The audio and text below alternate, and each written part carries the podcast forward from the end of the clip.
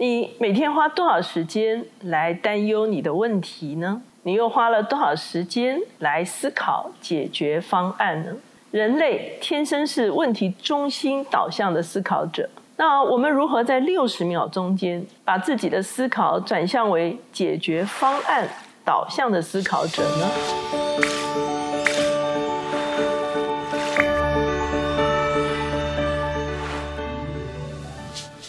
大家好，我是乔美伦老师，每周一次在乔氏书房和大家见面。今天我们的单元是快闪新书，今天我们所要介绍的这本书叫做《正向》。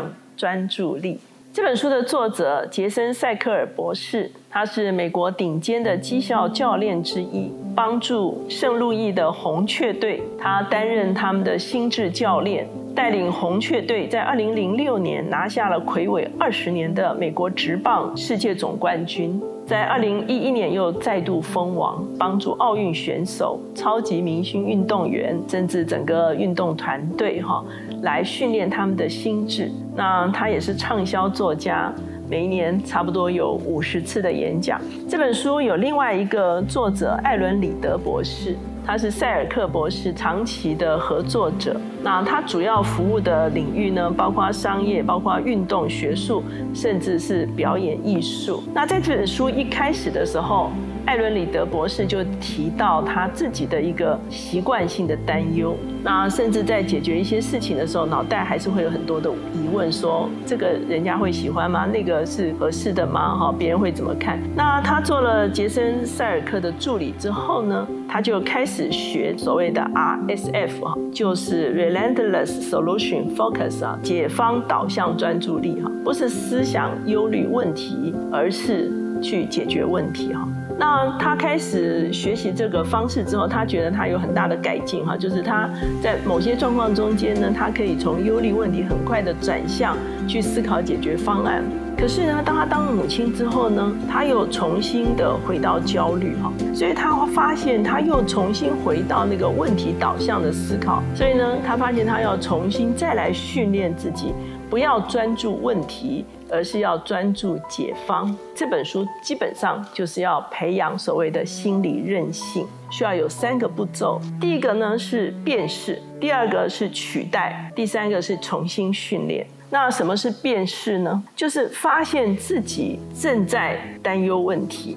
那在书中，他就说：“他说，其实人类天生是会担忧问题导向思考的。可是呢，事实上我们会发现，我们越专注于问题呢，问题往往就更加的严重。他们有一次智商一对夫妇哈，那这对夫妇呢，在智商的过程中间呢，不断谈到啊他们之间的问题哈，所以呢，作者就跟他们说，第二次。”他们咨商的时候呢，只能用十分钟谈问题哈，其他剩下来的时间呢，就要来谈解决方案。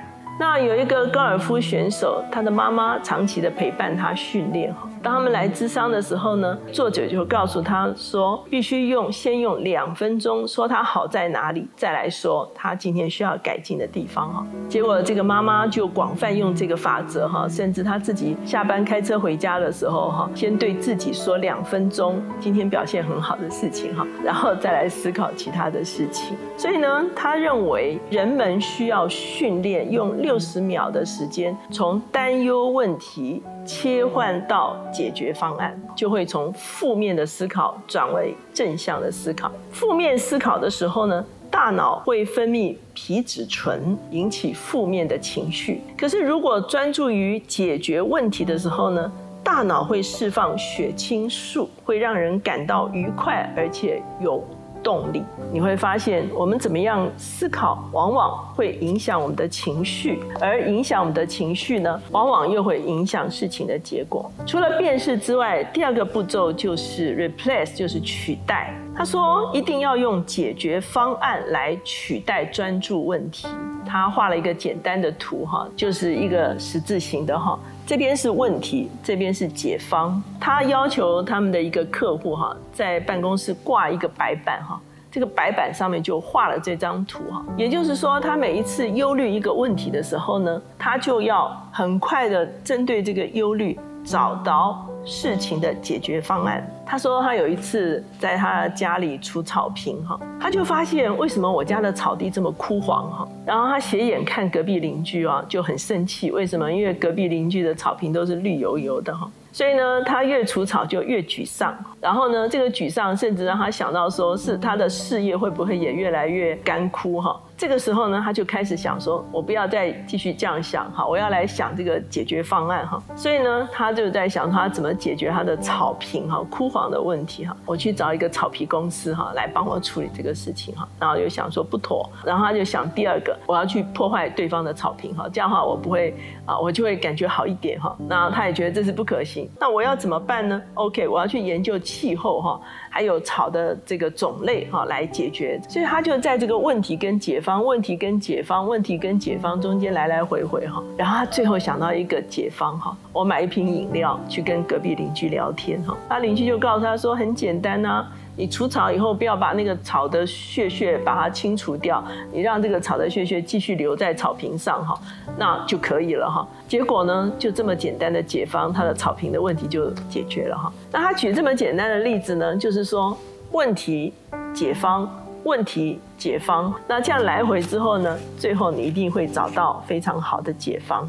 他特别提到，在一九七二年的时候，有一支橄榄队伍坠机在安第斯山，四十四名队员当场就有十八人死亡，其中有一个队员叫南渡，他决定一定要活下去，所以呢，他们就搭建了避风的空间，十六天中间，他们不断的评估如何使用他们的资源，之后发生了雪崩，又死了八个人，他们整个被雪围困。很多人就沉溺在绝望的里面，可是呢，难度他忽视眼前的困难，他只想一件事情，就是如何活下去哈。那经历了六十二天之后呢，他决定他要往外爬。那爬出去的过程非常的艰难，他每天只能走一点点的路哈。十天之后，他终于走出了荒野，并且带领救难队员把剩下来的十六位完全的拯救出来。别人会专注到眼前的困境哈，可是呢，他的专注力完全在。解决方案虽然每次只能解决一点点，他也要朝着继续活下去的方向来前进。其实这个就是心理韧性。作者建议我们可以拆解我们的问题啊。有一个财务顾问，他一共有四百多位客户，所以呢，在整个疫情期间，他需要一一打电话询问他们现在的财务状况，可以提供服务哈。有一天，他一共联络了七个人，所以他打完七通电话之后，他已经精疲力竭哈。照这个速度，还需要打五十七天哈，才能够全部都啊跟所有的客户联络完哈。所以呢，他最后非常的沮丧哈，甚至他不想打任何一支电话，所以他就来找作者咨询哈。作者就建议他说：“你在每天开始工作的第一个小时就。”打三通电话，而每一通电话呢，只解决一个问题，所以一个小时之后，其实他的感觉就很好哈。为什么？因为他觉得他真正解决了一些事情哈。在这之后呢，他可以每天打八到十通电话没有问题哈。那在书中，教练最严重的一个问题哈，常常是。指导过头，所以呢，作者他尝试开始把他跟别人误谈的时间，先是六十分钟，以后缩短到四十五分钟，甚至有的时候缩短到十五分钟，每次只解决一个问题。人们在拆解问题的时候呢，就会进入所谓的问题解决导向的思考的里面。第三个步骤呢，就是。重新训练 （retraining）。首先呢，我们可以排出我们自己人生的优先次序，然后呢，可以描述未来可能有的一个自己的形象或者是事情的改变。然后呢，第三步就是做一个十二个月之内可以达成的目标。那慢慢的，你就会发现你已经朝着你自己啊人生的愿景前进。如何训练我们的心智呢？第一个是心智训练，第二个是成功日志。心智训练是什么呢？先调和自己的呼吸，吸气六秒，屏住两秒，再吐气七秒。你要对自己说。你要完成一些什么事情？我要成为一个什么样子的人？想象一下未来的自己，或者是一年之后你可以达成什么样子的目标？再花三十秒想象一下明天你可以做的事情，再对自己说一次自我认同的宣言。哈，看起来这是一个很短啊，或者是好像很简单的一个步骤哈。可是这个步骤对他来讲，其实就是一个自我的训练。正面的思考，你看见了遥远的未来，你设计了第一步可以做什么事情。这个时候呢，你的思考的模式其实就已经转向解决问题的一个思考模式。再来一个，他推荐的就是成功日志。成功日志是每天呢记录下来自己今天所完成的事情。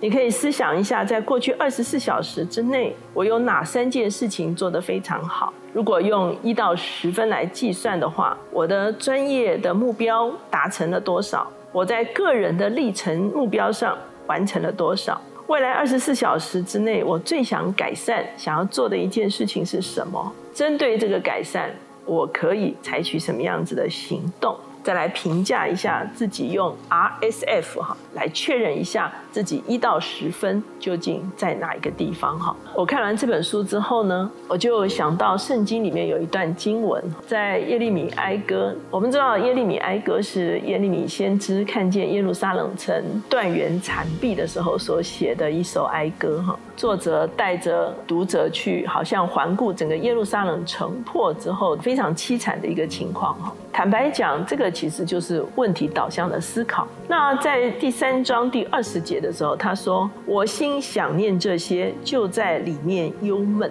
那当然，越想这个，其实一定是越忧闷的哈。二十一节他就说：“我想起这事，心里就有指望。”所以我在教这个耶利米哀歌的时候，我常常讲说这是 turn point。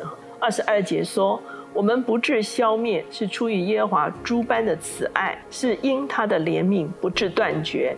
每早晨，这都是新的。你的诚实极其广大，我心里说：耶和华是我的份，因此我要仰望他。”我常常讲这一段的时候，我就会说：“看你的这个汽车排档是前进档哈，还是开倒退档？”当你开倒退档的时候，车子当然就倒退哈。所以我思想这些事情，越想就越沮丧嘛哈。换成这个前进档的时候，他思想上帝的慈爱，心思想上帝的信实，他心中就有指望哈。那这段经文好像非常贴切的说到我们今天这本书哈。他说我们究竟是问题专注在问题哈，越想就越忧虑哈，甚至情绪也很沮丧。